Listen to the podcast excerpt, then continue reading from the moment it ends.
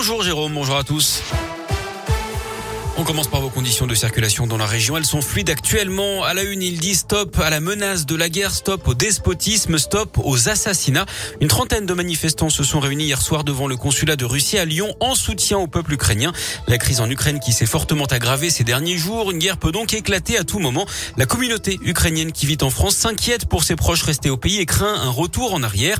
Irina fait partie des 5000 Ukrainiens installés à Lyon et dans la région. Elle tenait à manifester hier pour sur cette situation critique. Il faut que le monde comprenne que le Poutine c'est un assassinat, que ça ne va s'arrêter en Ukraine, qu'il qu ne veut pas nous laisser vivre, il ne veut pas laisser nous choisir notre vie, il veut imposer sa politique euh, qu'on ne veut pas.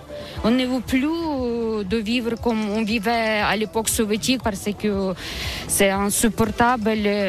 On aimerait le paix, on aimerait vivre avec le loi, sans corruption. On aimerait que Poutine arrête ses mensonges. Pour moi, c'est un assassinat.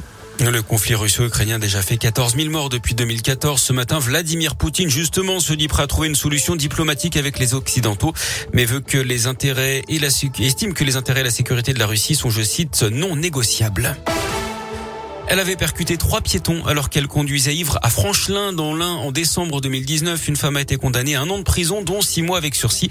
Elle ne s'était pas arrêtée au moment des faits, s'était rendue un peu moins de deux heures plus tard à la gendarmerie. Ce soir-là, elle avait bu une dizaine de verres de vin avant de prendre la route et de percuter cette famille qui marchait le long de la route. Un homme qui tenait sa fille dans les bras vêtus, l'omoplate brisée, une cheville cassée pour son épouse, trois côtes cassées, des lésions lombaires et cervicales pour la maman de la jeune femme.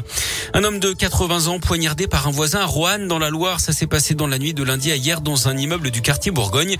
La victime faisait trop de bruit au goût de l'agresseur d'après le progrès. Le suspect âgé d'environ 70 ans a été interpellé mardi matin et placé en garde à vue. Il aurait porté plusieurs coups de couteau au visage, dont l'un tout près de la carotide qui aurait pu être fatal. Les jours de la victime ne sont pas en danger. Le maire de Saint-Rambert en budget dans l'un fait appel de sa condamnation correctionnelle pour détournement de fonds publics. La directrice du conseil d'architecture, d'urbanisme et de l'environnement de l'Ain que présidait alors l'ancien conseiller général avait perçu 80 000 euros de prime exceptionnelle pour son départ à la retraite sans accord du conseil d'administration. Les deux avaient été condamnés à trois mois de prison avec sursis et une amende. Une grosse frayeur à Lyon. Un immeuble s'est effondré hier dans le troisième arrondissement. Deux femmes, dont une enceinte, ont été légèrement blessées d'après le progrès.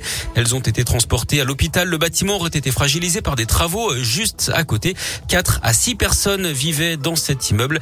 La préfecture a établi un périmètre de sécurité. On termine ce journal par du sport et du foot. Lille en balotage défavorable. Les nordistes ont été battus de 0 à Chelsea hier soir en huitième de finale aller de la Ligue des Champions.